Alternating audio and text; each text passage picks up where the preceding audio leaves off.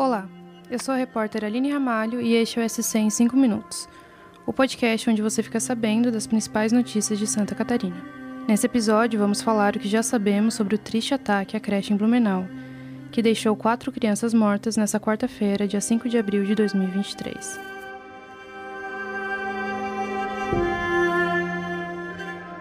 Na manhã dessa quarta-feira, dia 5, um homem invadiu e atacou uma creche em Blumenau. Quatro crianças foram mortas e outras cinco ficaram feridas. De acordo com informações da Polícia Militar, o homem chegou no local em uma moto, pulou o muro e, sem tirar o capacete, atacou as crianças com uma machadinha.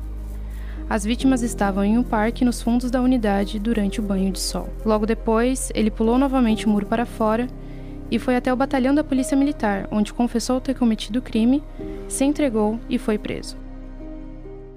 Ele teria pulado o muro aqui da escola e teria praticado então as, as ações em crianças ali aleatoriamente, a princípio, pelo que, se, pelo que parece, e depois, quando ele percebeu que as, as professoras começaram a defender as crianças, chamar as crianças para dentro, teria pulado o muro novamente é, embarcado na moto, então, né, que a gente ainda não tem essa informação, e se apresentou na guarda do quartel. E quando ele chegou lá, ele disse o quê?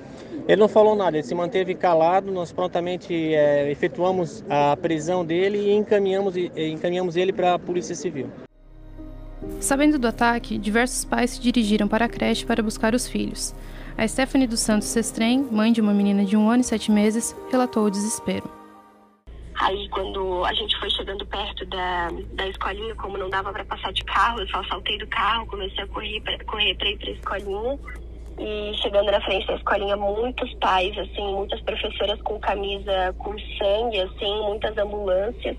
Eu tava desesperada na hora, eu só queria sair dali, só queria pegar minha filha. A filha de Stefani não ficou ferida, mas o filho de Bruno, sim. Bernardo Machado, de apenas 5 anos, foi uma das crianças assassinadas no ataque. Então, assim, ó, eu perdoo a vida dessa pessoa. Eu não conheço, nunca nem vi, não sei quem é. Mas eu, como cristão, peço que Deus conforte meu coração para lidar com essa situação. E eu vou honrar a memória do meu filho todos os dias. E que Deus conforte o coração de todas as famílias. Em busca de informações sobre como foi o ataque, a reportagem também conversou com Simone Aparecida Camargo, uma professora na instituição. Ela estava com alguns bebês preparando-os para levá-los até o pátio quando sua colega chegou correndo, alertando sobre o ataque. Então, Simone trancou os bebês no banheiro para protegê-los. Por conta da tragédia em Blumenau, além do município, outras cidades da região do Vale do Itajaí cancelaram as aulas. São elas Indaial, Timbó, Rodeio, Balneário Camboriú, Penha e Itajaí. Ações em Florianópolis ainda podem acontecer nesta quarta.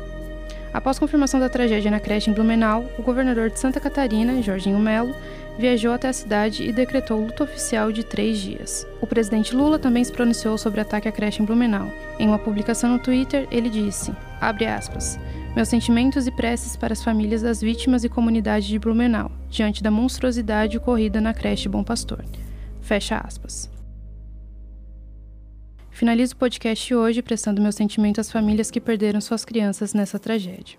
Vamos falar os nomes de cada um deles em homenagem ao curto tempo de suas vidas. Bernardo Pasbete da Cunha, de 4 anos. Enzo Marquezin Barbosa, de 4 anos. Bernardo Cunha Machado, de 5 anos. Larissa Maia Toldo, de 7 anos. A produção dessa edição do SC em 5 minutos é minha, Aline Ramalho. A captação do áudio é de Gilberto Pereira. A edição é de Bianca Anacleto e a coordenação é de Carolina Marasco.